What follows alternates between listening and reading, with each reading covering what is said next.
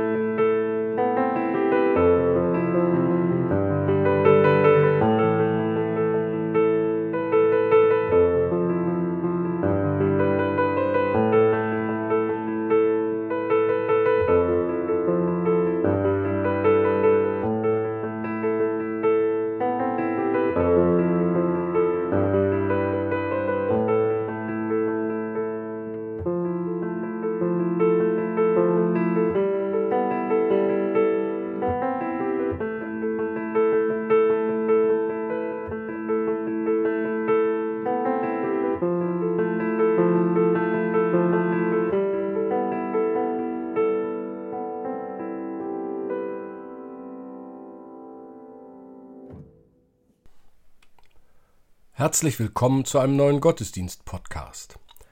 Der Schlüssel zum Leben. Irina Marchenko, Olga Burmeister und Kirsten Ahrtal feiern mit uns mit ihrer Musik. Christoph Marsch-Grunau und Robert Vetter bringen ihre Texte ein.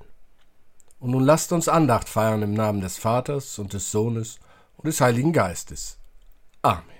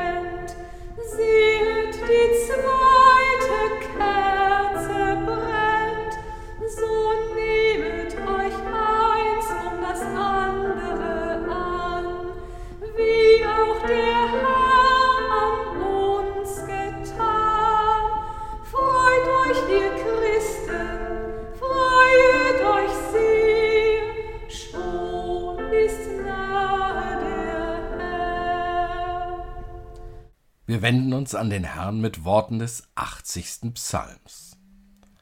Du Hirte Israels, höre, der du Josef hütest wie Schafe. Erscheine, der du thronst über den Cherubim. Erwecke deine Kraft und komm uns zu Hilfe. Herr Gott Sebaoth, wie lange willst du zürnen beim Gebet deines Volkes? Du speisest sie mit Tränenbrot und tränkest sie mit einem großen Krug voll Tränen. Gott Zebaoth, wende dich doch. Schau vom Himmel und sieh. Nimm dich dieses Weinstocks an. Schütze doch, was deine Rechte gepflanzt hat, den Sohn, den du dir großgezogen hast. So wollen wir nicht von dir weichen. Lass uns leben, so wollen wir deinen Namen anrufen. Herr, Gott Zebaoth, tröste uns wieder, lass leuchten dein Antlitz, so ist uns geholfen. Er sei dem Vater und dem Sohn und dem Heiligen Geist, wie es war im Anfang, jetzt und immer da und von Ewigkeit zu Ewigkeit. Amen. Lasst uns beten. Herr, du kommst uns näher als die Luft, die wir atmen, als das Licht, das uns erleuchtet, und die Freude, die unser Herz erwärmt. Als Wartende sehen wir dir, der du kommst, entgegen. Als Hoffende ahnen wir, dass dein Trost unser Elend verwandeln kann. Als von dir Beschenkte können wir frei werden, dir die Ehre zu geben und die Liebe zu unseren Mitmenschen auszubauen. Lass die Dankbarkeit für unser Leben und das Vertrauen in dich unseren Alltag prägen, nicht nur im Advent, sondern solange wir auf dich warten. Heute, morgen und bis in Ewigkeit. Amen.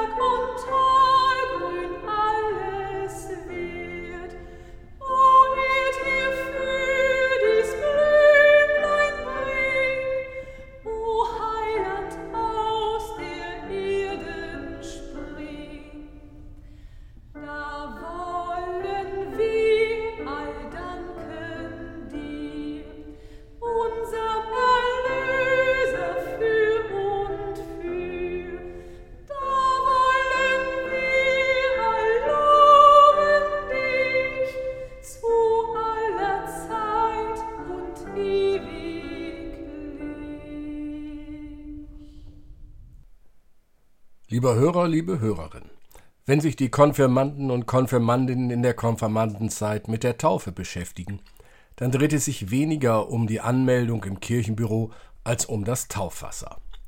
Deutlich wird dann unterschieden.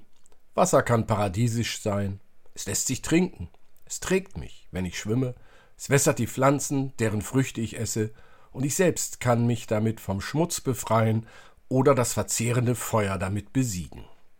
Soweit die paradiesische Seite des Wassers. Doch mit den beiden letzten Stichworten wird auch klar, das Gute am Wasser, dass es Krankheitskeime fortspült und Feuer löscht, macht es auch gefährlich. Seine Kraft löscht nicht nur Feuer aus, nein, es kann auch ganze Inseln und die darauf lebenden Menschen auslöschen. Wasser bedroht das Leben. Wasser macht das Leben erst möglich. Damit sind wir bei dem großen Thema. Was macht Leben möglich und was bedroht es? Oder anders gesagt, was hilft mir zu leben und wovon lasse ich besser die Finger? Ein alter Text aus dem letzten Buch der Bibel will uns dies sagen mit einem Brief an eine Gemeinde in der Stadt Philadelphia, die auf dem Gebiet der heutigen Türkei lag. Und dem Engel der Gemeinde in Philadelphia schreibe, das sagt der Heilige, der Wahrhaftige, der da hat den Schlüssel Davids, der auftut und niemand schließt zu, und der zuschließt und niemand tut auf. Ich kenne deine Werke. Siehe, ich habe vor dir eine Tür aufgetan, die niemand zuschließen kann, denn du hast eine kleine Kraft und hast mein Wort bewahrt und hast meinen Namen nicht verleugnet. Siehe, ich werde einige schicken aus der Versammlung des Satans, die sagen, sie seien Juden und sind's nicht, sondern lügen. Siehe, ich will sie dazu bringen, dass sie kommen sollen und zu deinen Füßen niederfallen und erkennen, dass ich dich geliebt habe.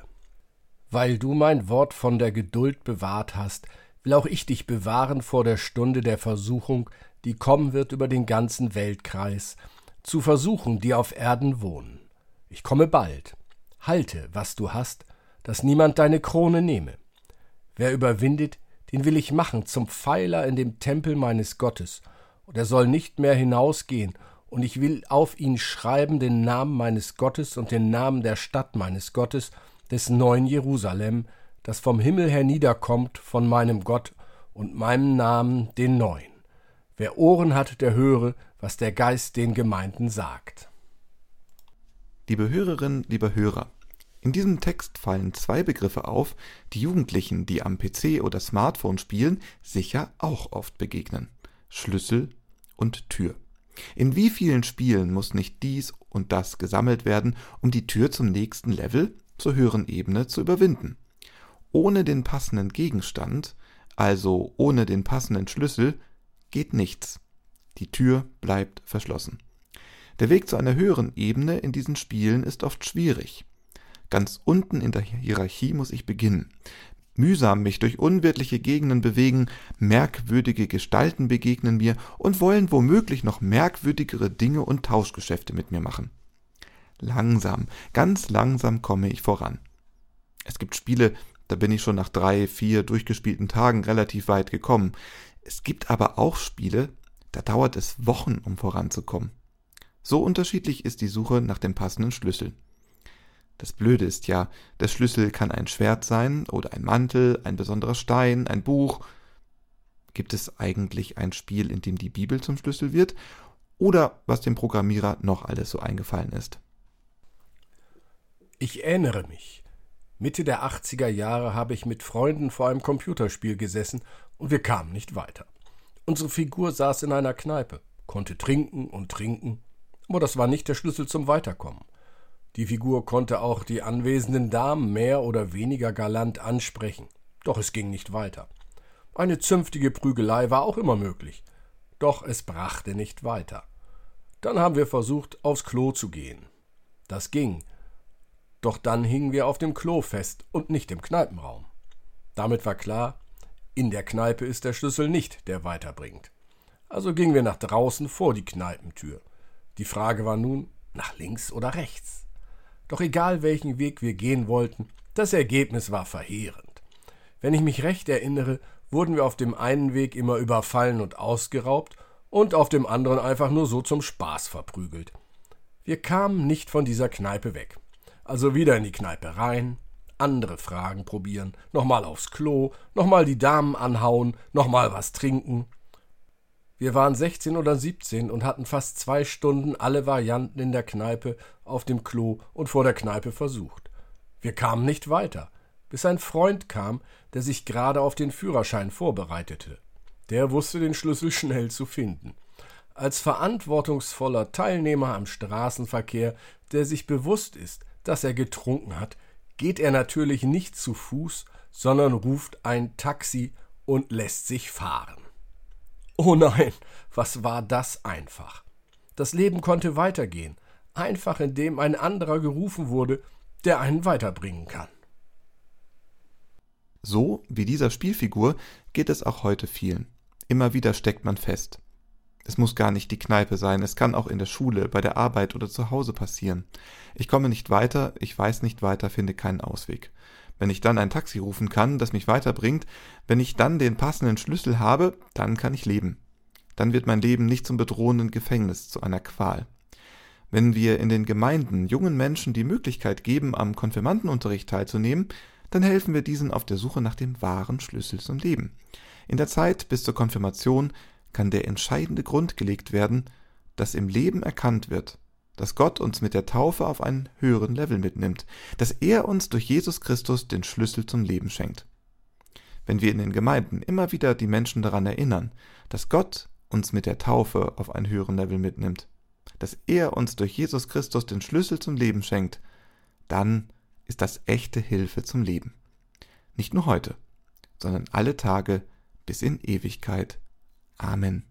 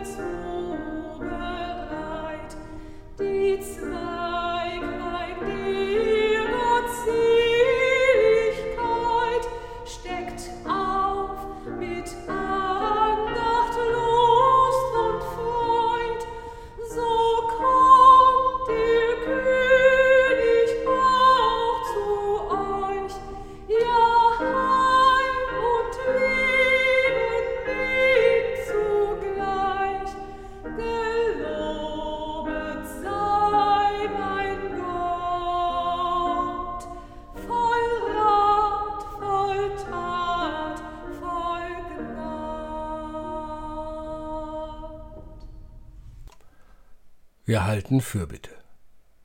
Gott, wir spüren immer wieder, welch eine Kraft das Warten und Hoffen auf deinen Advent freisetzen kann. Wir erleben keine verlorene oder vertane Zeit, sondern eine Zeit echter Vorfreude und Erwartung, die unseren Alltag verändert. Weil wir auf dich warten, gibst du uns Hoffnung und Kraft, die alle Ängste und Sorgen vertreibt. Wenn dein Licht in der Finsternis leuchtet, dann zeigt sich am Horizont eine neue Welt des Friedens. In deinem Licht der Liebe erkennen wir, dass du zu uns Menschen kommen willst. Darum bitten wir dich, Gott, bereite uns auf dein Kommen vor, damit dein Erscheinen gesegnet ist. Amen. Lasst uns mit den Worten unseres Herrn gemeinsam beten. Vater unser im Himmel, geheiligt werde dein Name, dein Reich komme, dein Wille geschehe, wie im Himmel, so auf Erden. Unser tägliches Brot gib uns heute und vergib uns unsere Schuld, wie auch wir vergeben unseren Schuldigern. Und führe uns nicht in Versuchung, sondern erlöse uns von dem Bösen. Denn dein ist das Reich und die Kraft und die Herrlichkeit in Ewigkeit. Amen. Deine Sehnsucht wird nicht ins Leere gehen. All dein Hoffen hat seinen Grund. Du hast Recht, dich zu sehnen. Du hast Recht zu hoffen. Gott ist mit denen, die sehnen und hoffen. Gottes Segen liegt auf denen, die sehnen und hoffen. Amen.